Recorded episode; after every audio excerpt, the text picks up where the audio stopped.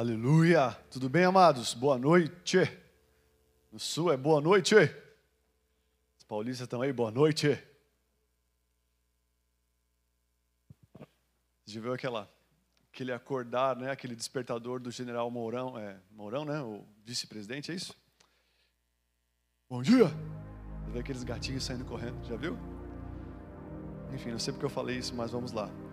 Estão felizes? Boa noite, sejam bem-vindos. Deus abençoe você na sua casa. Agora a câmera está mais pertinho aqui, dá para ver mais imperfeições ou mais qualidades do pregador. Nesse caso, mais, mais a qualidade, mais a beleza, mais né, brilho no rosto. Né? Mas eu brinco com meu filho, ele, gosta de ver o Relâmpago McQueen, né? Aí nós ficamos tchau, né? E aqui eu posso fazer um tchau, né? Várias fotos, brincadeira. Vamos lá. Amém, amados? Nós estamos falando sobre essa série, Paixão e Honra. É, e não é uma série para nós somente nós falarmos aqui, como todas na verdade, e essa principalmente eu creio que é uma série para nós vivermos muito mais do que falarmos, amém?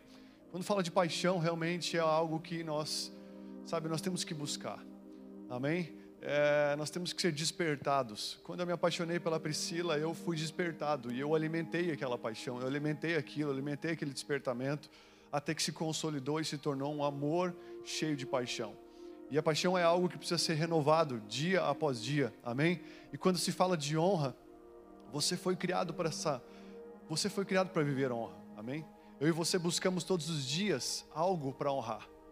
Eu e você buscamos todos os dias, sabe, algo, é, infelizmente depois da nossa queda, algo visível para nós honrarmos. E nós muitas vezes né, honramos tantas coisas que não trazem vida para nós honramos tantas coisas dia após dia que não trazem a resposta, o retorno que nós na realidade queremos. Eu e você temos sede pela eternidade. Eu e você temos sede pelo, por, por, uma, por uma presença que só pode vir do Senhor Jesus.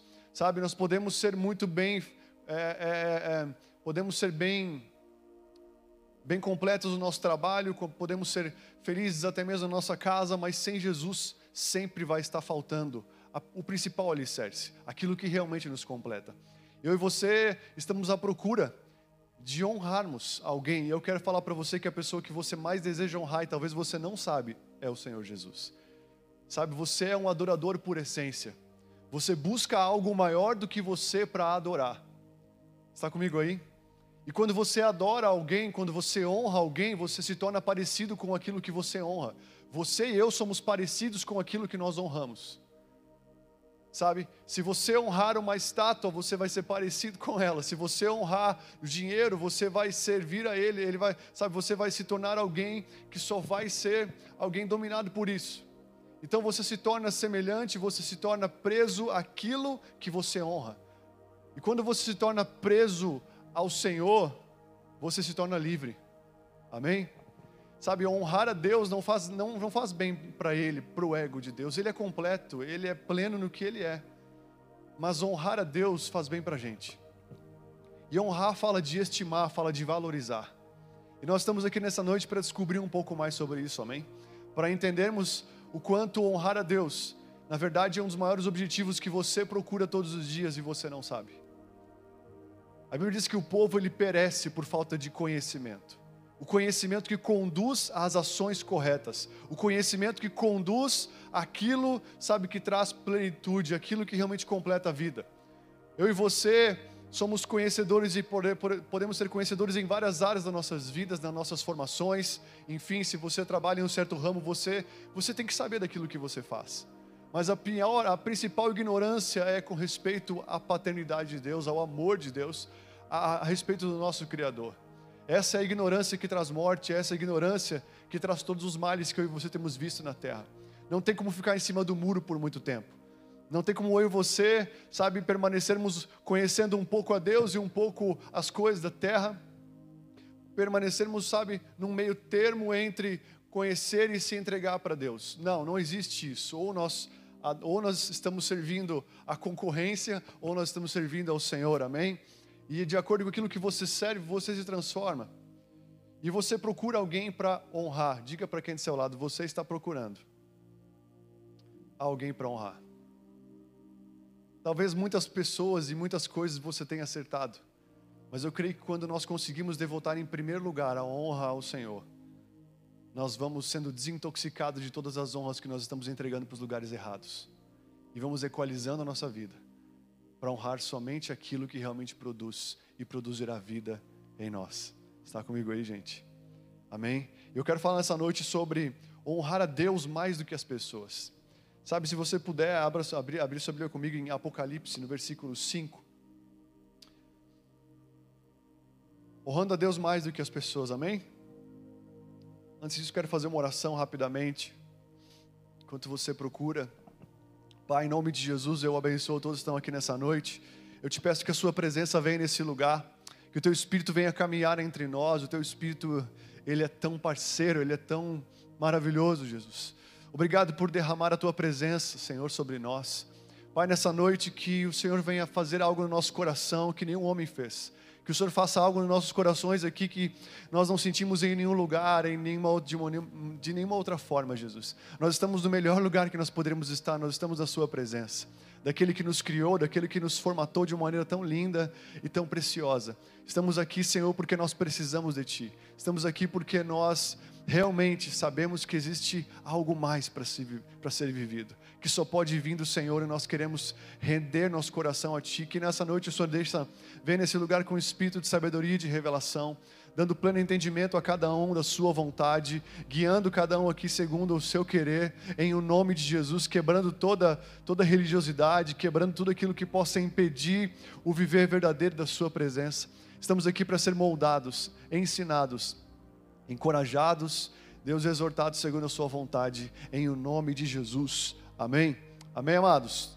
Apocalipse 5,11 fala o seguinte: Então olhei e ouvi a voz de muitos anjos, milhares de milhares e milhões de milhões. Aqui João estava tendo uma visão do finais dos tempos e uma visão do Senhor. E eles rodeavam o trono, bem como os seres viventes e os anciões.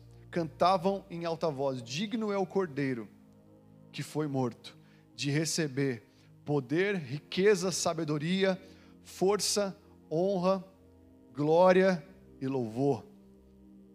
Depois ouvi todas as criaturas existentes no céu, na terra e debaixo da terra, no mar e em tudo que nelas há, que diziam: Aquele que está sentado no trono e ao Cordeiro. Sejam o louvor, a honra e a glória e o poder para todo sempre. Amém.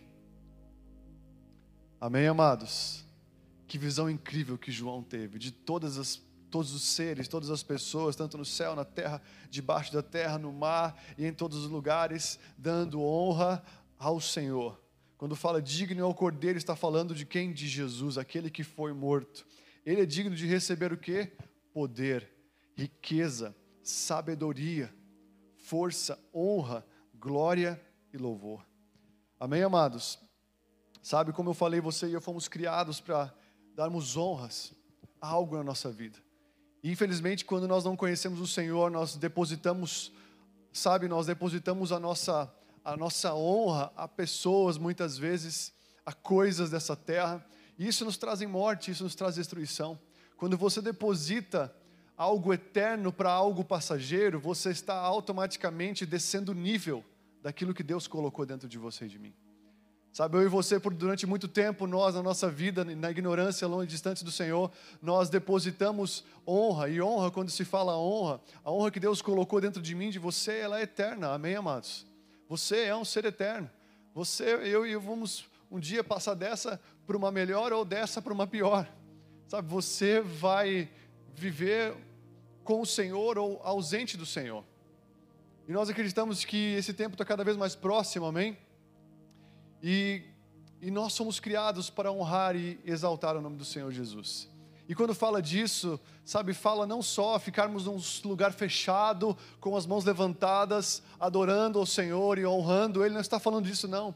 Está falando de tudo aquilo que você faz com as suas mãos, com a sua boca, com tudo aquilo que você faz no seu trabalho, sabe, diretamente e indiretamente honrar ao nome dEle. Sabe, você é aquilo que você faz quando ninguém está vendo, você é aquilo que você lê todos os dias, Sabe, esses dias que tem um homem falando que você quer conhecer uma pessoa, vá na casa dela e tente ver os programas que ela está assistindo. Tente ver quais são os livros que tem na prateleira dela. Tente ver os amigos que estão caminhando com essa pessoa. O que, que ela está ouvindo, com quem ela está caminhando. Você é, sabe, o conjunto dessas coisas. Você é o conjunto de com quem você anda, o que você escuta, quem você valoriza, o que você assiste, o que você vê, sabe, o que você está lendo. Sabe, você é o conjunto disso. Eu sou o conjunto disso. E eu acredito que, amados, Deus, Ele quer realmente nos encher da Sua presença, amém? Quando você dá algo ao Senhor, como foi falado aqui, automaticamente Ele devolve para você. Quando você dá honra ao Senhor, Ele responde com a sua presença. Quando você honra a Deus, Ele automaticamente responde com mais dele sobre você. E o que você e eu mais procuramos todos os dias? Mais dele, mais da presença dele. Você é um caçador de Deus. Existe um livro chamado Caçadores do Senhor caçadores da presença do Senhor. Sabe, eu acredito que eu e você somos caçadores. Você está sempre procurando algo que venha mais e mais satisfazer a sua vida. Você e eu, sabe, temos algo dentro de nós que nos deixa inconformados. Isso é uma semente da eternidade plantada em nós. É uma semente com desejo de encontrar alguém que não se desgasta. Alguém que não tem amor, mas alguém que é amor.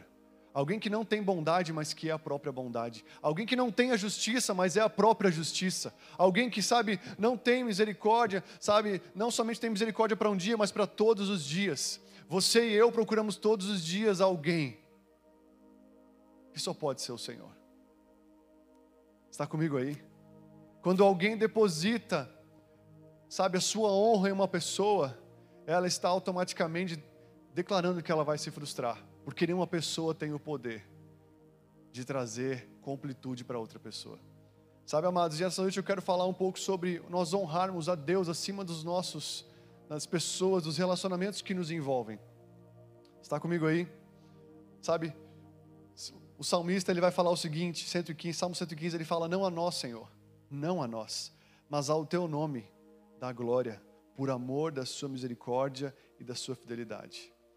Sabe, 1 Timóteo vai falar o seguinte, 1,17: Ao Rei eterno, ao único Deus imortal, invisível, sejam a honra e a glória para todos sempre. Amém. Está comigo aí? Sabe? A mídia todos os dias ela levanta um novo artista, ela levanta um novo ídolo, ela levanta um novo Neymar, ela está sempre levantando alguém, porque na verdade o pai da mídia, né? O pai de toda a mídia, nós sabemos quem que é, é, é, é o príncipe desse, desse mundo caído, ele sabe, na verdade, o que, o que Deus plantou em cada um de nós. E toda vez que você passa a estação, entra novas estações, você pode ver que a mídia ela sempre está tentando o quê? Levantar novas pessoas. Novas pessoas a serem adoradas, a serem vistas, a serem enaltecidas com os seus dons, pelos seus dons, pelas suas capacidades, sabe? E isso sempre faz o quê? Faz com que nós nunca consigamos focar naquele que nós precisamos focar. Uma das principais funções da mídia, de, sabe, do curso desse mundo é nos desfocar, de enxergar, de perceber, de sermos tocados, de, dar, de darmos honra e de darmos glórias ao nosso Criador. Porque uma vez que você se encontra com o seu Criador, você automaticamente percebe que tudo aquilo que você honrava antes dele era muito pequeno, era muito, sabe, inferior à presença dele. Antes de você encontrar Jesus, eu e você adoramos várias coisas e nós vimos que isso nos, nos mantinha, mas nós sempre precisávamos de um ídolo sempre diferente, de alguma coisa diferente, sabe, para nos manter, de alguma coisa para dar honra e para dar glória, seja material, seja uma pessoa, seja alguém, sabe? Mas quando você se encontra com Jesus, quando você consegue ver Ele, Ele se manifesta para você, Ele se apresenta para você, acabou você encontra a fonte da sua vida, você encontra a fonte que alimenta verdadeiramente o seu coração. Você encontra aquilo que realmente, sabe, sabe, completa a sua vida. Você é uma pessoa desesperada para dar honra ao seu Criador. E perceba na sua vida que se você não encontrou o seu Criador, você está depositando o seu abismo em alguma coisa. Você está depositando o seu abismo em algum lugar que talvez não, não está trazendo tantos malefícios para você, porque talvez não são coisas ruins. Se você está depositando seu abismo no seu trabalho, talvez não está trazendo tantas coisas ruins, porque talvez não é algo que te prejudique tanto. Mas mesmo assim você não está salvo. Mesmo assim você está vazio muitas vezes e todos os dias você precisa empreender em algo mais consistente, mais denso e mais profundo. E quando você encontra com Jesus, você não vai deixar de fazer aquelas coisas, você não vai deixar de honrar as pessoas, mas você vai fazer na medida certa. E você não vai mais precisar ter aquilo como muleta para sustentar a sua vida, porque quem sustenta a sua vida de verdade é o Senhor Jesus. Está comigo aí? Sabe, você procura alguém para honrar todos os dias. Você procura, e, e o salmista Davi, o homem segundo o coração de Deus, ele fala: não a nós, não a nós, não, mas ao Senhor Jesus, ao Senhor. Amém? Está comigo aí, amado? E nós temos que aprender a, a, a, sabe, a honrar mais, aprender a honrar a Deus mais do que as pessoas. Falando primeiramente, e quando eu falo isso, não é deixar de honrar as pessoas, amém? Porque a Bíblia fala o seguinte: olha, se alguém afirmar eu amo a Deus, mas odiar o seu irmão, é mentiroso. Pois quem não ama o seu irmão que vê, como pode amar a Deus que não vê? Então, sabe, se você e eu não amarmos as pessoas que nós vemos, automaticamente nós já estamos declarando que nós não estamos, sabe, nos relacionando e vendo o Senhor que é invisível. Nós temos que amar todas as pessoas, mas nós temos que aprender a honrar mais a Deus, amar mais a Deus do que as pessoas. O primeiro mandamento e prioridade é: ame a Deus com toda a sua força, com tudo aquilo que você tem, com todo o seu entendimento. E em segundo lugar, ame o próximo como a si mesmo. Se nós amarmos as pessoas antes do Senhor, nós vamos estar entrando num lugar de muito perigo. Está comigo aí? Se você amar pessoas mais do que a Senhor, você vai estar esperando de pessoas aquilo que somente o Senhor pode te dar. Você vai estar declarando que eu estou esperando daquela pessoa somente aquilo que Deus pode dar para mim. E amados, quando fala de, em primeiro lugar, que eu quero falar sobre honrar a Deus acima de, de vidas, eu quero falar primeiro sobre nossa família. Sabe? Abre, abra comigo em Samuel, 1 Samuel 2, 27.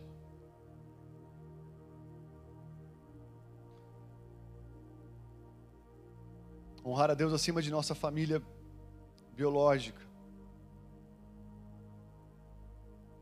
Você que está na sua casa aí, Deus abençoe.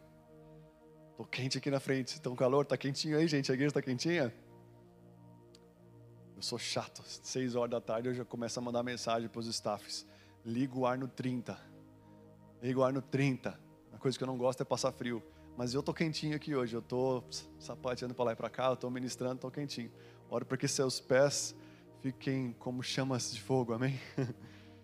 1 Samuel 2, 27 fala o seguinte: O homem de Deus veio a Eli e disse: Assim diz o Senhor, por acaso não me manifestei à casa de seu pai, quando os israelitas ainda estavam no Egito, a casa de Faraó? Eu o, eu o escolhi dentre todas as tribos de Israel para dar o meu para, para ser o meu sacerdote, para subir ao meu altar e queimar incenso, para usar a estola sacerdotal diante de mim. Dei à casa de seu pai todas as ofertas queimadas dos filhos de Israel. Porque porque me tratam com desprezo os meus sacrifícios e as minhas ofertas de cereais que ordenei que fizessem na minha, na minha morada? E você, por que honra os seus filhos mais do que a mim? Para que você e eles engordem com as melhores partes de todas as ofertas do povo de Israel? Portanto, o Senhor, o Deus de Israel diz: Na verdade, eu prometi que a sua casa e a casa de seu pai andariam diante de mim para sempre. Mas agora, o Senhor diz: Longe de mim tal coisa, porque honrarei aqueles que me honram, porém desprezarei os que me desprezam. Sabe que um homem de Deus estava entregando o recado para um sacerdote, como se fosse um pastor em nossos dias. E o recado era: era muito forte e muito preciso. Ele falou para Eli, que era o sacerdote, e o chefe da casa do Senhor, ele falou: Olha Eli, eu quero falar uma coisa para você. Você está honrando mais aos seus filhos do que a mim. Eli tinha alguns filhos, né? O, o Fini e Finés eram deles. E esses jovens, eles serviam na casa do Senhor. Só que eles estavam corrompidos. O povo trazia oferta, em vez de levarem, levarem as ofertas para o Senhor, as of melhores ofertas que era para o Senhor, eles pegavam para eles se alimentavam. As mulheres que vinham em defesas para entregar as ofertas, eles, sabe, eles usurpavam daquelas mulheres. Eles acabavam tendo relações com elas. Eles eram jovens que já estavam realmente perdidos, mas fazendo uma função na casa do Senhor. E o Senhor, ele é tardio em irar-se, Deus é, sabe, ele é tardio em punir pecados, ele deixou por um tempo para que dar oportunidade, para dar oportunidade para Eli se arrepender e Eli tomar uma, uma, atitude e cortar seus filhos e falar, cara, vocês não podem mais servir aqui, eu vou ter que levantar outros e vocês, infelizmente, são meus filhos, mas vocês não podem servir na casa do Senhor. Ele esperava essa atitude, uma atitude de honra, uma atitude de falar, olha, eu valorizo mais a casa do Senhor do que os meus próprios filhos que estão fazendo algo aqui dentro. E aí então ele não fez, ele foi deixando, ele foi ficando omisso e foi deixando, foi deixando, e todos engordavam com aquilo, né? Eli já estava um, um, um grande homem gordo, né? Isso fala de omissão, de não liberar aquilo que o Senhor falava para ele, e também estava cego, porque um cara que não libera, automaticamente ele começa a ficar cego, sem discernimento das coisas que estão acontecendo. Então, Deus levantou um homem e falou: Olha, Eli, você está honrando muito mais seus filhos do que a mim. Eu quero falar algo para você. Acabou. Eu estou levantando outro. Eu estou fazendo uma coisa nova. Sabe? Eu quero falar para você que eu estou pregando isso e eu sou pai de duas crianças. E eu sei que eu estou pregando se volta contra mim. E eu acredito que nós, como família, nós temos que saber valorizar mais a Deus do que muitas vezes a nossa própria família. Em contrapartida, Deus ele encontra com outro homem chamado Abraão, sabe? E o que, que Abraão fez? Abraão tinha uma promessa do Senhor de ter um filho. E quando que ele foi ter esse filho? 25 anos depois de estar caminhando com o Senhor. Imagina só você vir para a igreja durante 25 anos e durante esses 25 anos não acontecer aquilo que Deus falou para você. E quando acontece, você já está naquela expectativa, cara, aconteceu. Deus falou que eu tenho um filho, uma mulher engravidou, ela está grávida com 100 anos de idade, uhul, glória a Deus. E Abraão estava nas nuvens porque ele tinha acabado de ter um filho, o filho que o Senhor prometeu para ele. E aí, quando ele tem um filho, dá um tempo, o Senhor chega para ele, Abraão, eu quero falar algo para você. Gênesis 22, 1 fala o seguinte: Depois dessas coisas, Deus pôs Abraão à prova, ele disse: Abraão, e ele respondeu: Eis-me aqui. E Deus continuou: Pegue o seu filho. E aqui é engraçado, engraçado né, a forma como a Bíblia ela é tão categórica em esmiuçar alguns pontos. Né? Abraão, Deus fala para Abraão: pegue o seu filho, o seu único filho, Isaque, a quem você ama. Vá até a terra de Moriá e ali ofereça-o em holocausto sobre um dos montes que eu lhe mostrar. Na manhã seguinte, Abraão levantou-se de madrugada e, tendo preparado o seu jumento, levou consigo seus, seus servos Isaac o seu filho. Rachou a lenha do holocausto e foi para um lugar que Deus lhe havia indicado. No terceiro dia, Abraão ergueu os olhos, viu o lugar de longe, e então disse aos seus servos: Esperem aqui com o jumento, e o rapaz, eu e o rapaz iremos até lá. Depois, teremos, depois, de teremos, depois de termos adorado, voltaremos juntos de vocês. Abraão pegou a lenha, do holocausto e colocou Isaac, seu filho, ele a sua ele por sua vez levava nas mãos o fogo, a faca, e assim os dois caminhavam juntos. Isaac rompeu o silêncio e disse a Abraão, seu pai: Meu pai. Abraão respondeu: Eis-me aqui, filho. Isaac perguntou: Eis aqui o fogo e a lenha, mas onde está o cordeiro para o holocausto? Abraão respondeu: Deus proverá para si o cordeiro para o holocausto, meu filho. E os dois seguiram juntos. Chegaram ao lugar onde Deus havia indicado, ali Abraão edificou um altar e arrumou a lenha sobre ele, e amarrou Isaac, seu filho, e o deitou no altar em cima da lenha. E estendendo a mão, pegou a faca para sacrificar seu filho, mas do céu o anjo, com A maiúsculo, do Senhor, chamou: Abraão, Abraão. E ele respondeu: Eis-me aqui. Então lhe disse: Não estenda a mão sobre o menino não faça nada a ele, pois agora eu sei que você teme a Deus, porque não me negou o seu filho, o seu único filho. Sabe? Em contrapartida, Abraão, um dia foi colocado à prova e falou: Deus falou, eu quero seu filho. Ele falou, beleza. Acordou de madrugada, levou o seu filho. E uma hora carregando o seu filho junto, carregando né, a lenha, o fogo, a faca, Isaac quebra o silêncio e fala: Pai, deixa eu perguntar uma coisa para o senhor. Está meio estranha essa história. Quem nós vamos sacrificar? Porque eu não estou vendo, cadê o animal a ser sacrificado? E aí Abraão, confiante ao Senhor, fala: Deus vai prover, Deus vai fazer algo. Isaac confia no seu pai e continua. E a Bíblia diz que quando Abraão já tinha amarrado seu filho, já estava pronto para sacrificá-lo, quando ia sacrificar seu filho ao Senhor, o Senhor falou para Abraão: Agora eu sei que você me teme, agora eu sei que você me honra, agora eu sei que você realmente me honra de verdade. Não precisa matar o seu filho, eu já, eu já trouxe um outro cordeiro. O interessante é que o anjo que fala isso para ele é um anjo com A maiúsculo. Sabe quem que é esse anjo? É o próprio Jesus. E quem Jesus é? Jesus é o, o filho primogênito, como Isaac, o primeiro, mas que não foi poupado, que morreu por mim e por você. Abraão, para ser o pai da fé, ele precisou, sabe, fazer aquilo que Jesus faria por nós. Entenda, o pai não poupou o filho por causa de você. Por que, que nós honramos a Deus hoje, aqui nessa noite? Porque nós temos que honrar a Deus nas nossas vidas, com tudo que temos, com tudo que somos, porque você foi honrado por Ele. Deus te honrou entregando o filho dele por você. Quando Jesus foi morto naquela cruz, o Pai estava falando em alto e bom som: Eu não consigo viver sem a minha criação.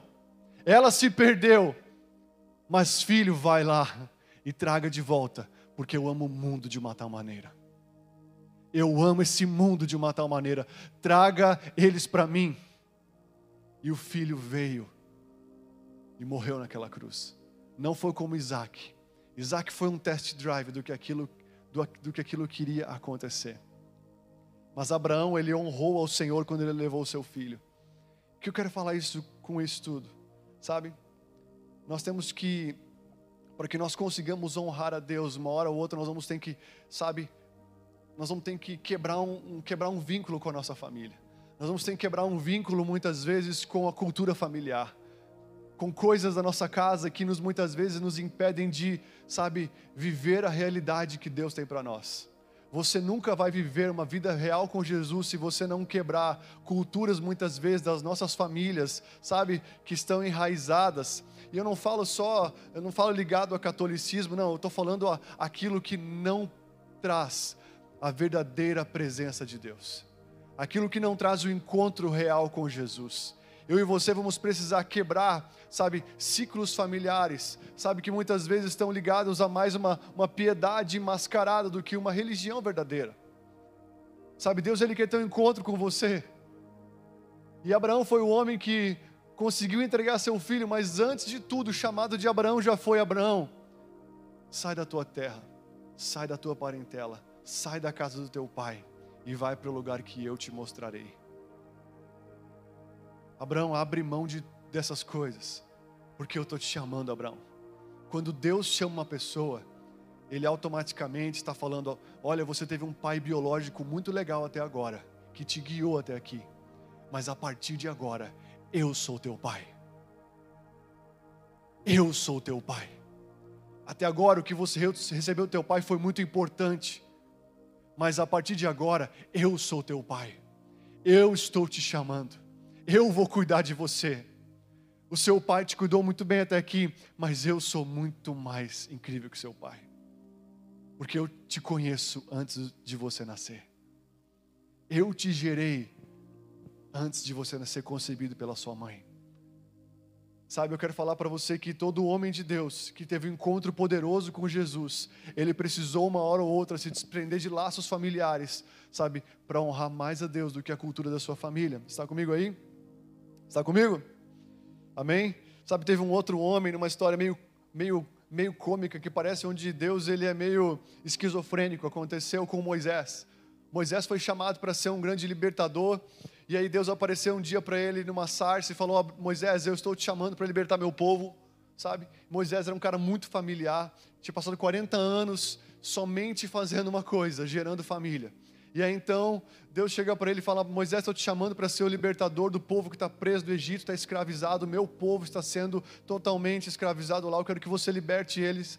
Então eu estou fazendo uma aliança assim como eu fiz com Abraão. Olha só que interessante. A aliança que Deus tinha feito com Abraão, Deus estende a Moisés. E qual que é essa aliança? Honrar a Deus mais do que a sua família. E sabe, já estava em prática a circuncisão. Alguém já ouviu falar sobre circuncisão dos judeus? Já ouviu falar? Circuncisão. Hoje a nossa circuncisão não é mais física, literal, mas ela é espiritual, amém?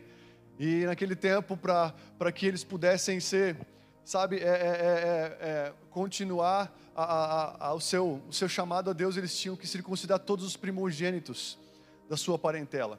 E Abraão já tinha circuncidado seu filho, enfim, todos, né, Isaac e Jacó também, todos. Então era essa cultura. E, e Moisés, quando foi chamado, também tinha que circuncidar seus dois filhos. E é interessante que eles chamaram Gerson. Gerson, vem aqui que eu vou te circuncidar. E qual que é a circuncisão?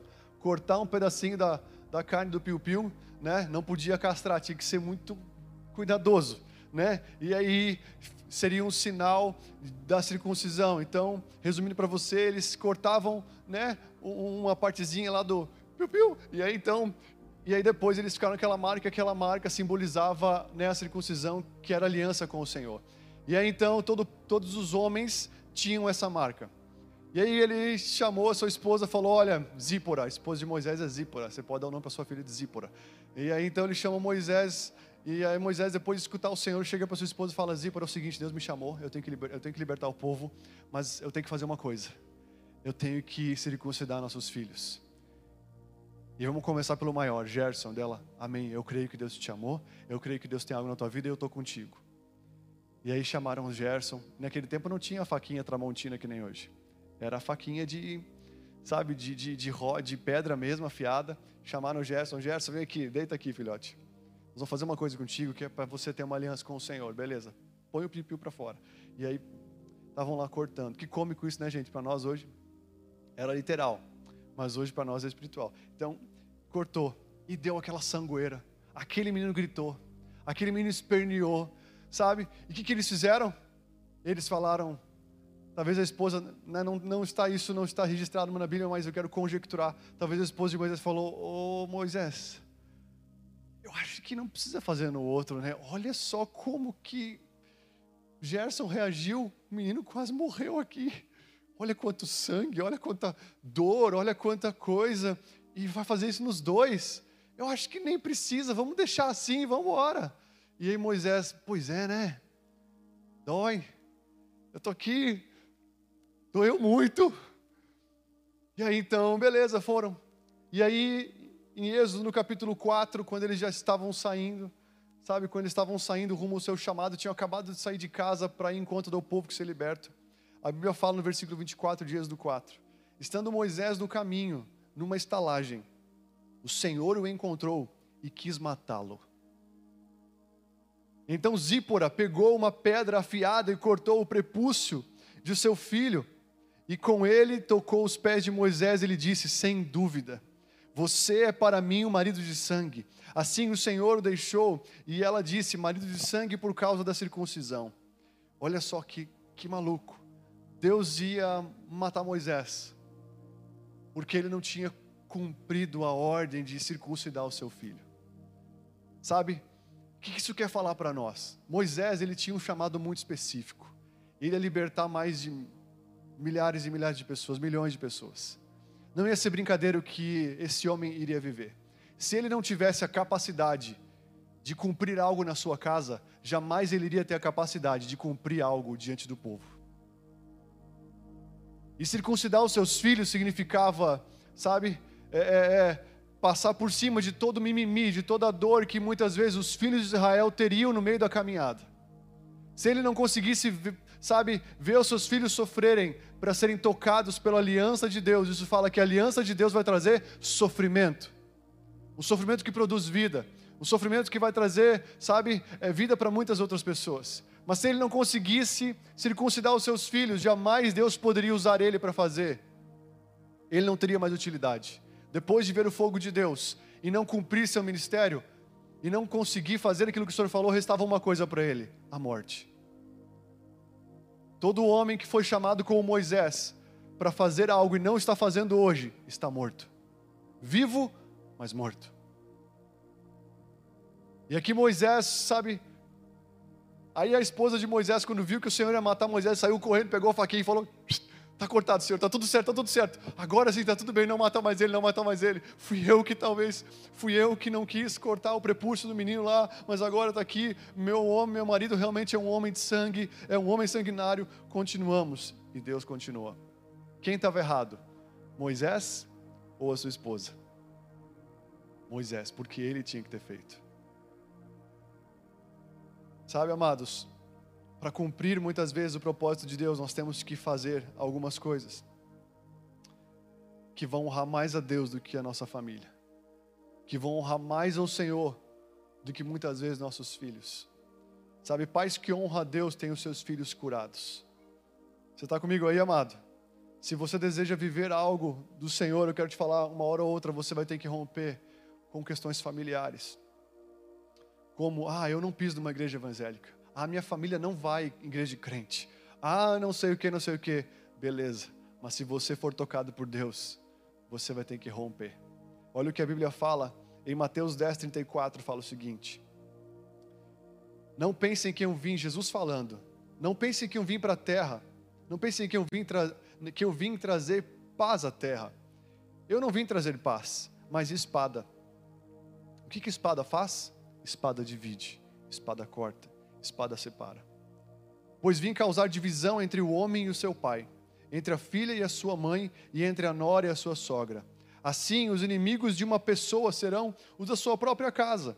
Quem ama o seu pai e a sua mãe mais do que a mim, não é digno de mim. Quem ama o seu filho e a sua filha mais do que a mim, não é digno de mim. Quem não toma sua cruz e vem após mim, não é digno de mim. Você está comigo aí? Sabe, Pedro deixou o trabalho do seu pai para seguir Jesus. Ruth deixou toda a sua família, que quando morreu seu marido, talvez a família toda falou: "Volta para casa, nós vamos cuidar de você". Ela falou: "Não, eu tenho que seguir minha ex-sogra. Eu tenho que estar com ela. Deus falou no meu coração que eu tenho que seguir minha ex-sogra". E ela talvez contradi, sabe, ficou contraditória toda a sua família para seguir uma direção de Deus e seguiu sua ex-sogra e depois teve, sabe, o, o seu, sua recompensa. Eliseu deixou o seu trabalho da família para seguir Elias. Zacarias e Isabel romperam com a cultura familiar para dar o nome que o Senhor tinha escolhido para o seu filho.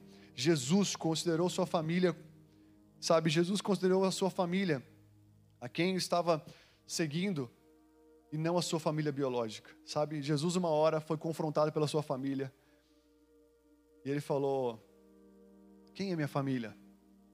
Minha família não é aquela que está lá fora, minha família é quem está aqui perto de mim me dando ouvidos. E a Bíblia fala o seguinte em Marcos 10, 29: Em verdade lhes digo, quem não, digo que, que não há ninguém na, que tenha deixado casa, irmãos, irmãs, mãe, pai, filhos ou campos por minha causa e por causa do Evangelho, que não receba já no presente cem vezes mais casas, irmãos, irmãs, mães, filhos, campos com perseguições. E no mundo por vir receberá a vida eterna. Você que largou a sua família para estar aqui nessa noite, talvez você está sozinho.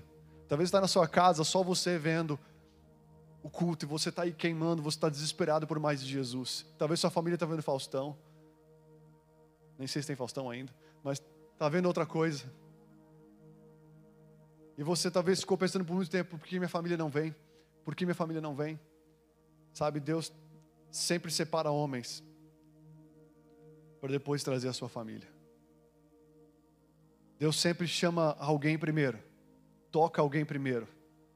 E a promessa é: eu e minha casa serviremos ao Senhor. Mas Abraão, para ser um homem que pudesse ser um homem que nele todas as famílias seriam benditas, ele precisou deixar a sua casa, a sua cultura da sua família. Entenda quando eu falo deixar a sua casa, não é não é mais ver seu pai, não é não mais honrar seu pai e seus irmãos, não, é fazer aquilo que você tem que fazer. Por muitos dias eu fiquei dividido porque eu tenho uma família maravilhosa.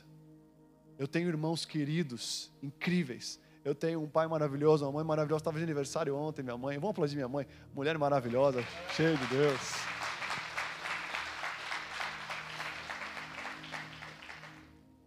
Me inspiram tanto, são realmente pessoas incríveis, mas eu acredito que, assim como eles passaram por isso, eu já vi Sabe, minha mãe passando por situações onde um parente dela, e eu era pequeno, sentou e estava tentando impedir com que ela seguisse no Evangelho.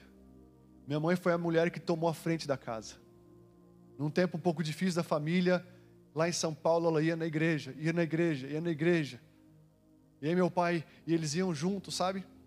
Eu lembro que por muitos dias eles, eu via eles falando: nós somos os únicos da família fazendo isso.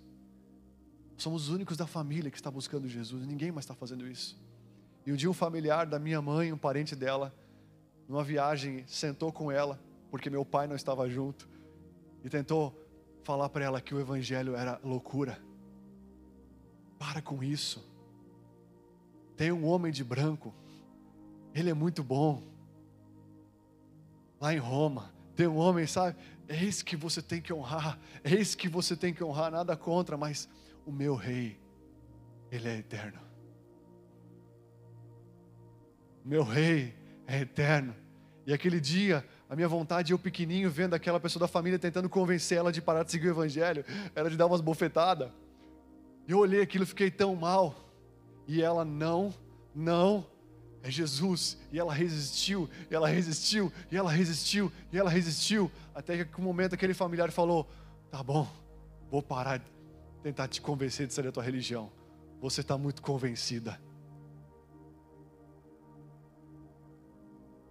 Sabe, hoje nós vemos um lar incrível. E a pessoa que falou isso está com o lar totalmente destruído. Porque Jesus é a base da família. Jesus é a base da família, está comigo aí? Mas para estar tá aqui hoje, muitas mulheres tiveram que deixar seus maridos em casa. Para estar tá aqui hoje, muitos maridos talvez deixaram suas esposas. Para estar tá aqui, muitos filhos deixaram seus pais em casa. Vocês vão ser usados para Ele, mas primeiro está sendo vocês. Deus te, está te despertando para isso e você precisa honrar mais a Deus do que a sua família. Honre a palavra, honre a direção, honre a impressão que Deus está colocando dentro de você. Porque uma hora algo maior vai te encontrar. E vai encontrar as pessoas que você quer que Deus encontre. Mas primeiro é você, em nome de Jesus. Amém, amados? Amém? Sabe? Outro tipo de, de relacionamento que nós temos que romper também, honrar mais a Deus do que esse relacionamento, são os namoros, noivados. Olha, olha que interessante. Quem Deus escolheu para trazer o Salvador para a terra? Quem Deus escolheu para trazer o Salvador para a terra? Deus escolheu um casal, um casal de noivos, José e Maria, talvez os mais simplesinhos da região, mas esse casal tinha uma peculiaridade diante dos, dos outros casais, dos outros noivados, dos outros namorados. O namoro deles não era para eles, o noivado deles não era para eles. Eles honravam muito mais a Deus, muito mais aliança com o Senhor e de verdade, mesmo ainda não tendo a presença do Espírito Santo, mesmo ainda não tendo, sabe, tantas coisas que nós já temos hoje, eles sem ter muitas vezes uma religião viva, eles honravam a Deus. E um dia o Senhor olhou para aquela virgenzinha, aquela noiva, queria se casar com José e falou: Agraciada, mulher, eu te escolhi, porque você tinha tudo para honrar o seu relacionamento muito mais do que a minha presença. Você tinha tudo para se entregar para esse homem de uma maneira tão rápida, sabe? E já viver tudo antes, sabe? De, de consumar o casamento. Mas você está me honrando, você está se guardando, você está me valorizando. Então, mulher, eu estou te escolhendo. De ti vai nascer o Salvador. De ti vai nascer aquele que vai trazer jeito para essa terra. E o anjo Gabriel foi até ela e falou, e ela ficou perturbada, isso está em Lucas 1, 26, versículo 29, fala: Maria ficou perturbada com as palavras do anjo, pensando que poderia significar essa saudação. Mas o anjo disse: Não tenha medo, Maria, você foi agraciada por Deus. Você ficará grávida e, e dará luz a um filho, e, e, e, e lhe porá o nome de Jesus ele será grande, chamado Filho do Altíssimo. O Senhor Deus lhe dará o trono do seu pai Davi, e ele reinará para sempre sobre o povo de Jacó. E seu reino jamais terá fim. Maria perguntou ao anjo: Como isso acontecerá se eu sou virgem? O anjo respondeu: O Espírito Santo virá sobre você, e o poder do Altíssimo te cobrirá com a sua sombra. E assim aquele que há de nascer será chamado Santo, Filho de Deus. Eu acredito que casamentos, casais que honram a Deus no seu relacionamento, têm um grande poder de trazer salvação para a terra. Sabe, Deus escolheu um casal de noivos que estavam honrando a Deus para trazer o Messias. Eles não estavam olhando para seus prazeres, para suas vontades, eles não estavam fazendo planos, tantos planos, talvez eles estavam concentrados na aliança do Senhor, mais do que na aliança do seu próprio casamento. E o Senhor escolheu eles. Sabe, eu acredito, porque eu vivi isso no meu casamento. E tenho vivido isso através de outros casamentos que o Senhor tem feito aqui, sabe? Através da nossa igreja, através de nós, aquilo que nós recebemos, nós damos. E eu vejo outros casais sendo luz de salvação para outras pessoas. É melhor serem dois do que um, mas é melhor serem dois ligados ao Senhor Sabe, eu quero te encorajar, você que está namorando, você que está noivo, sabe, se separe para Deus, porque é através de você, em nome de Jesus, creia que no tempo certo Deus vai fazer tudo acontecer para você, mas esse é o seu tempo de ser Maria. Maria fala da igreja, é o seu tempo de ser envolvida, envolvido pelo Espírito Santo de Deus. Quantos casais jovens terminam seu relacionamento e tantos jovens adolescentes pulam de prédio, dão tiro na cabeça, fazem atrocidades, porque acabam um namoro, acabam um relacionamento. Por que isso? Porque depositaram toda a sua honra, toda a sua expectativa, toda a sua carência num, num menino, numa menina e acabou. E foi uma aliança de casamento. E aí, quando acaba, vem todo aquele abismo e aí não tem mais o que fazer, e sabe, o problema já tomou conta, cara, eu vou tirar a minha vida, porque eu não vou aguentar ver ele com outra, eu não vou aguentar ver ela com outra, eu vou fazer algo. Isso só mostra o poder do casamento, o poder da aliança entre um homem e uma mulher. Existe um grande poder quando dois, quando um homem e uma mulher se encontram com o Senhor e valorizam essa aliança, quando eles se unem vira uma arma potente na mão de Deus para destruir, sabe, tudo aquilo que impede a família, segundo Deus, de florescer na terra.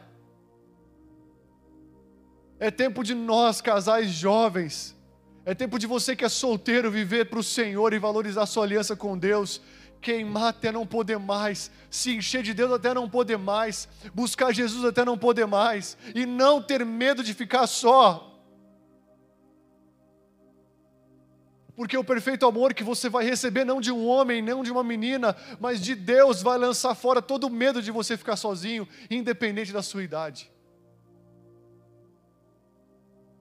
Sabe, eu quero te encorajar, jovem, porque nós estamos nos últimos dias dessa terra. A você entregar o seu coração para Jesus, a você guardar ele com sete chaves e falar: Meu coração é de Deus, cara. Aproveite esse tempo, porque nunca mais vai voltar. Você vai ter que dividir tudo depois com outra pessoa e com a sua família mas agora é você e o Pai. É você e o Pai. Está comigo aí? Sabe, homens tombaram diante de várias mulheres. Sansão destruiu vários filisteus pelo poder de Deus, mas tombou diante de Dalila. Davi derrotou um gigante, mas tombou quando viu Batseba. Sabe, Davi quando viu Golias, aquele gigante falou: eu vou derrubar esse cara pelo poder de Deus. Quem ele é para desafiar o exército de Deus vivo? Ele viu os bíceps, viu aquela panturrilha, viu aquela força daquele gigante, viu o tamanho e falou: Eu vou derrubar esse cara. Eu sou mais baixinho, mas Deus está em mim. Mas quando ele viu as curvas de Betseba, ele botou a aliança no bolso de Deus e falou: Hum, tá facinha, facinha. Sabe, eu quero falar para você que eu e você precisamos cuidar, porque existem muitos homens de Deus poderosos sendo derrubados por relacionamentos. Eu creio que você é uma pessoa poderosa para essa geração, amém? Sansão derrotou milhares, como eu falei, sabe? Acabe foi um cara que foi permissivo diante de uma mulher. Ele honrou mais de Jezabel. Escolheu uma mulher que não era para escolher. E acabou sendo, vendo vários profetas de Deus serem mortos por causa daquela mulher. Eu quero falar para vocês, mulheres que estão aqui nessa noite, vocês podem ver que vocês têm um grande poder. A mulher é incrível na presença de Deus. E fora dela, ela tem o poder de destruir muita coisa. Mulheres, vocês são incríveis. E homens, Deus deu um governo para vocês. Acabe foi um cara permissivo que se casou com uma mulher que se tornou a pior víbora do exército, a pior víbora do, povo de Israel. Sabe, só só se manifesta uma Jezabel, aonde tem um Acabe, um cara permissivo, um cara omisso que só olha para aquilo que é físico e passageiro. Salomão foi um homem que teve mais de 300 mulheres, sabe? Esse cara, para não guerrear com ninguém, para não ver sangue, esse homem, para não ver guerras e lutas, ele não, vamos fazer o seguinte: eu vou casar com as princesas de todos os povos, para que eu não tenha que guerrear com ninguém, assim eu consiga ser, sabe, um homem que possa manter a paz. E esse cara se casou com muitas mulheres, teve mais de 300 esposas, sabe? Teve 300, 700 esposas e 300 concubinas. Imagina quanto. Eu, eu, sabe, eu tenho dificuldade de governar uma mulher. Imagina governar 300 e mais 700. Esse cara estava perdido. Esse cara estava lascado. Governar uma mulher já é trabalho demais para um homem só. Não estou brincando, é trabalho demais que ocupa muito. Ainda mais quando é para governar segundo Cristo, porque daí você tem uma responsabilidade maior. Mas imagina só governar, sabe? Ele não conseguia, não tinha como, mesmo sendo muito rico. Ele se perdeu, e eu quero falar para você: Deus não quer que você seja um pacificador, Deus, quer que, Deus não quer que você seja um, um, um mantenedor de paz, mas um pacificador. Sabe? Existem muitos homens querendo manter a paz, e para manter a paz você vai ter que fazer concessões com quem você não pode fazer concessão. Mas para ser um pacificador, você vai ser um confrontador. Está comigo aí? Você entendeu isso? A Bíblia fala: Bem-aventurados os pacificadores, porque serão chamados filhos de Deus. Um pacificador confronta, um pacificador guerreia para manter a paz. Um mantenedor de paz somente ele fala: não, não, não, para não ter briga, vamos fazer o seguinte: vamos fazer um empréstimo, vamos fazer aquilo outro, vamos fazer aquilo outro, vamos fazer aquilo outro, fazer aquilo outro, sabe? Mas em nome de Jesus, quero falar para vocês que os casais têm muito poder diante do Senhor, amém? E para terminar, honre mais ao Senhor do que as suas amizades. Alguém já viu o seriado Friends aqui? Alguém já viu um pouco do seriado Friends? Alguém está aqui nessa noite ainda? É engraçado, não é? Talvez quando você viu você, ah, eu sou o Chandler, eu sou o Ross, ah, eu sou Rachel, ah, eu sou. Esses dias eu vi o Reunion do Friends. Alguém já viu o Reunion? É, é muito legal porque eles se reuniram agora, acho que faz o quê? Praticamente 18 anos mais ou menos, pouco mais, não sei, que eles terminaram a série, essa série de seis amigos fictícios, né? Bomba até hoje.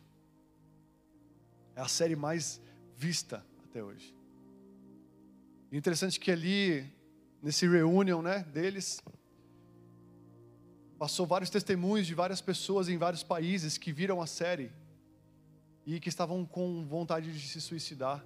E quando viram a série, não se suicidaram. Sabe, quando viram a série, não tiraram a sua vida, não fizeram besteira estava num tempo, mostrou pessoas num tempo de depressão que ao ver a série se acalmavam e depois ficavam melhor. Uma série de seis amigos chamada Friends durou dez anos e sacudiu a terra. A terra, a terra sim, o céu não. Sacudiu a terra. E eu quero falar para vocês, cara, olha o poder da nossa amizade. Olha o poder da nossa unidade. Quem viu essa série não vai para o céu. Mas alguém que se encontra com dois amigos no Senhor tem salvação. A minha e a sua amizade, a minha e a sua irmandade, honrando ao Senhor, tem muito poder para trazer mudança na terra. Deus sempre mandou dois e dois, dois amigos. Deus chamou doze caras, juntou eles tudo e falou: vocês vão ser os melhores amigos.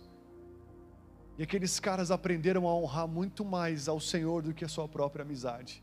E quando o Senhor foi embora, eles foram dispersos, eles foram homens poderosos, mesmo não estando juntos.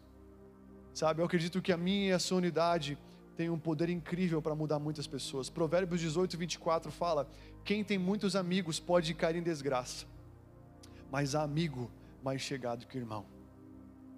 Sabe, honrar amizades por um propósito maior, não somente para ser amiguinhos. Eu quero te convidar a, a ser amigo de alguém num propósito maior, não somente para se reunir. A Bíblia diz que o reino de Deus não é comida nem bebida, mas é justiça, paz e alegria no Espírito Santo. Nosso motivo de estarmos juntos não é só comer, alegria, pá, pá, pá, pá. Não, é estarmos juntos para sermos, sabe, juntos uma arma de Deus, uma junção de Deus na terra, onde dois ou três amigos estão reunidos, ali o Senhor está.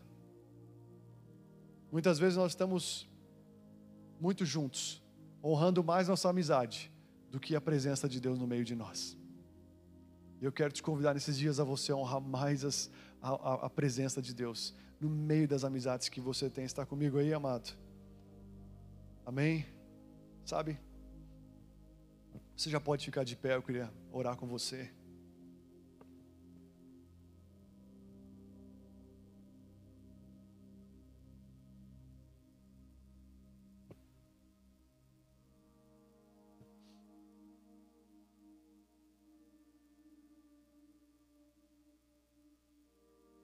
Bíblia fala sobre Jonatas e Davi.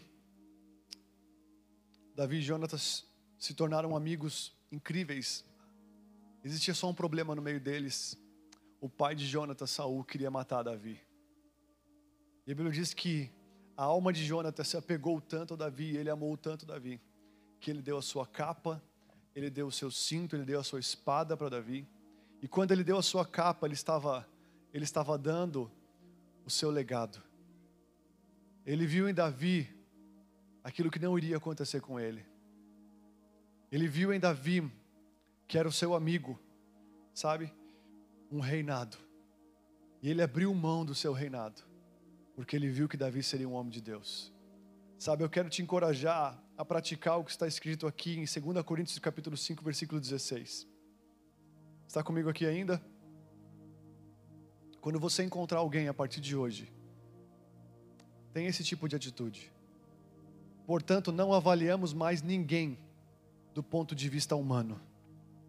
Em outros tempos, pensávamos em Cristo como apenas do ponto de vista humano, mas agora conhecemos de modo bem diferente. Antes de você conhecer Jesus, você tinha um ponto de vista de Jesus totalmente humano. Ah, ele foi aquele cara que morreu na cruz, eu não sei se ele está lá ainda, se já tiraram. Algumas religiões dizem que ele está lá pendurado, outras mostram a cruz vazia. Eu não sei do que significa isso, não sei muito, mas. Ah, Jesus é o cara lá que morreu por nós, né? Esse é um conhecimento humano de Jesus. Mas o conhecimento de Jesus como realmente quem Ele é, o Cristo, o Filho do Deus vivo, Ele faz uma coisa em mim e você. Hoje eu sou escravo disso. Eu não consigo mais. A partir de você ter uma revelação de Jesus, quando você olha para uma pessoa, você não consegue só ver ela mais do ponto de vista humano. Você consegue ver ela do ponto de vista de Deus. Você vê ela do ponto de vista do céu. Deus te dá a opinião dele sobre aquela pessoa. Muitas vezes na nossa reunião de amigos, nós olhamos para alguém nós nos tratamos como alguém do ponto de vista humano. Eu quero te encorajar quando você vê uma pessoa, para que você possa ser assertivo com ela, para que você possa ter amizade frutífera. Você olha essa pessoa do ponto de vista de Cristo, porque aí você vai automaticamente fazer o que você precisa fazer. Não olhe somente como uma pessoa normal, quando eu olho para alguém que não está em Jesus, eu começo a ver aquela pessoa falar, eu vejo os dons dela. Eu já vejo, sabe, um pouco da, do perfil daquela pessoa. Eu falo, cara, essa pessoa é incrível. Essa pessoa é agraciada por Deus por um dom maravilhoso. Eu já fico, sabe, apaixonado, porque eu já consigo ver depois aquela vida usando tudo que Deus deu para ela, o coração, o amor que ela tem, a compaixão por outras pessoas, eu já consigo ver aquela pessoa usando aquilo para o Senhor Jesus. E para que nós possamos ter amizades frutíferas, nós temos que olhar do ponto de vista de Cristo. Eu quero te convidar a não olhar mais as pessoas naturalmente falando, mas pedir para Deus: Deus, assim como eu tenho te visto, me dá um ponto de vista do teu coração sobre cada vida que eu estou vendo aqui, sobre cada vida que eu vou trombar no meu dia a dia, seja no meu trabalho. Está comigo aí, amado?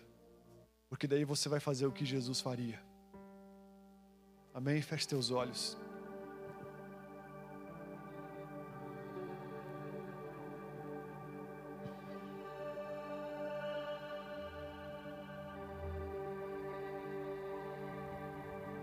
Apresente seu coração a Jesus e simplesmente fale para Ele: Pai, a partir de hoje eu quero te honrar acima dos meus relacionamentos. Me ajuda, Jesus. Eu não tenho conseguido honrar o Senhor no meu casamento, mais do que o meu casamento. Eu não tenho conseguido me desprender, Senhor, da minha família para te honrar. Me ajuda, Jesus. É bom, é confortável estar entre eles, mas eu sei que eu preciso mais de Ti. Eu sei que o Senhor tem chamado pessoas aqui como tem me chamado cada vez mais. Isso vai ter um custo. Vai ter um custo de viver solitariamente. Moisés, ele precisou se desprender das pessoas. Ele, ele ficava 40 dias com o Senhor, afastado das pessoas. A ponto de as pessoas pensarem que ele não, voltava, não voltaria mais. Mais do que Moisés estar preso com o seu rebanho, Moisés estava preso com o Senhor. Jesus, depois de passar um dia com a multidão, ele falava: Vão adiante, depois eu alcanço vocês. Vão adiante, eu alcanço vocês depois. Vão adiante, eu preciso ficar com o Senhor. Eu preciso, eu preciso me achegar ao meu Pai.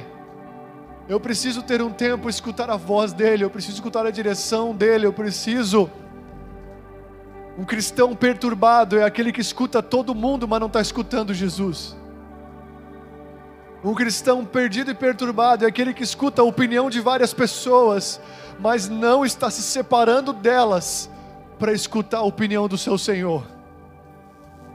Deus quer derramar uma palavra sobre você, um governo sobre você. Ele quer te separar das pessoas, Ele quer te separar de algumas amizades, Ele quer te separar para Ele, Ele está te chamando para que você seja uma filha nos braços dele. Ele quer dar aquilo que o seu marido não está podendo te dar. Ele quer dar aquilo que as suas amizades não estão conseguindo te dar. Ele quer dar aquilo que o seu noivo, o seu namorado nunca vai conseguir dar para você. Ele quer dar do amor incondicional dele para você. Ele quer dar da vida dele para você. E o preço é: me honre acima das pessoas. Não tenha medo de viver um pouco de uma forma ausente para estar comigo. Não tenha medo de se separar, porque o que eu tenho para você vai te fazer estar diante das pessoas cheio de vida, cheio de amor, cheio de alegria, cheio de realmente das suas características. Muitos de vocês, muitos de nós estamos ofuscados apagados diante das pessoas. Sabe o que é isso? Estamos muito diante de pessoas, mas pouco diante do Senhor. Tem pessoas que se, estão diante de várias amizades todos os dias, precisando se envolver, se envolver com muitas pessoas, se envolvendo sempre, olhando a vida de pessoas, estando com pessoas, porque está vazio. Em nome de Jesus, encha cada um aqui nessa noite com a sua glória, Pai. Encha cada um aqui nessa noite com o seu Espírito Santo. E nos ajuda nessa noite a romper com tudo aquilo que precisamos, para que nós possamos te conhecer de verdade. Te conhecer e sermos tocados e envolvidos pelo seu amor. Queremos te honrar, Jesus, acima de todas as coisas. Nos ajuda, Senhor, a te honrar acima de todos os relacionamentos que temos hoje, Jesus. Nos ajuda, Senhor Nos ajuda, Jesus. Eu sei que os maridos serão mais apaixonados pelas suas esposas, amarão elas muito mais se conseguirem se separar para estar contigo. Eu sei que as mulheres conseguirão ser submissas, queridas, amáveis, respeitosas. Eu sei que os filhos conseguirão honrar seus pais se estiverem contigo. Em nome de Jesus, nos separa para ti nessa noite. Nos ajuda a valorizar mais a sua aliança do que todas as outras nos ajuda a valorizar mais a Sua presença do que todas as coisas. Nos ajuda, Senhor, nos ajuda a nos desligarmos das coisas materiais, visíveis e perecíveis, para, nos, para, para nós honrarmos o invisível mais real, o Deus poderoso, o Deus Criador. Em nome de Jesus, nessa noite, revela-te, revela-te, Senhor, a pessoas aqui nessa noite que estão desesperadas por um toque da Sua presença. Nessa noite, venha se revelar, Jesus, a cada um que está aqui, Jesus, e nos dar essa, essa força para te encontrarmos nessa semana, para buscarmos a Sua presença. Em nome de Jesus, queremos te honrar, queremos te honrar, Jesus, acima de tudo e de todos. Erga suas mãos. Diga isso a Ele, cante isso a Ele nessa noite.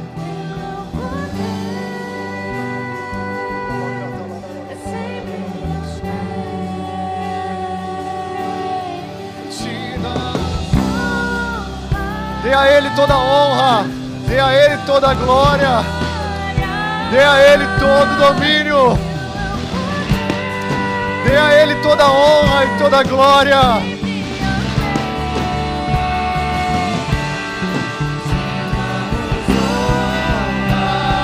Dê a Ele a sua honra.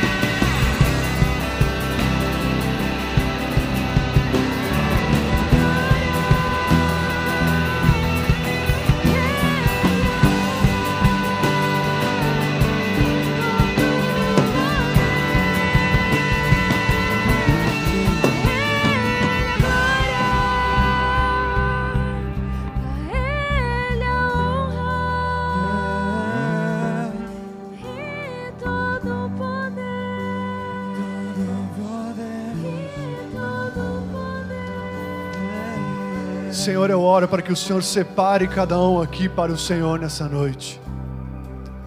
Separe cada um aqui para a Sua presença nessa noite, Jesus.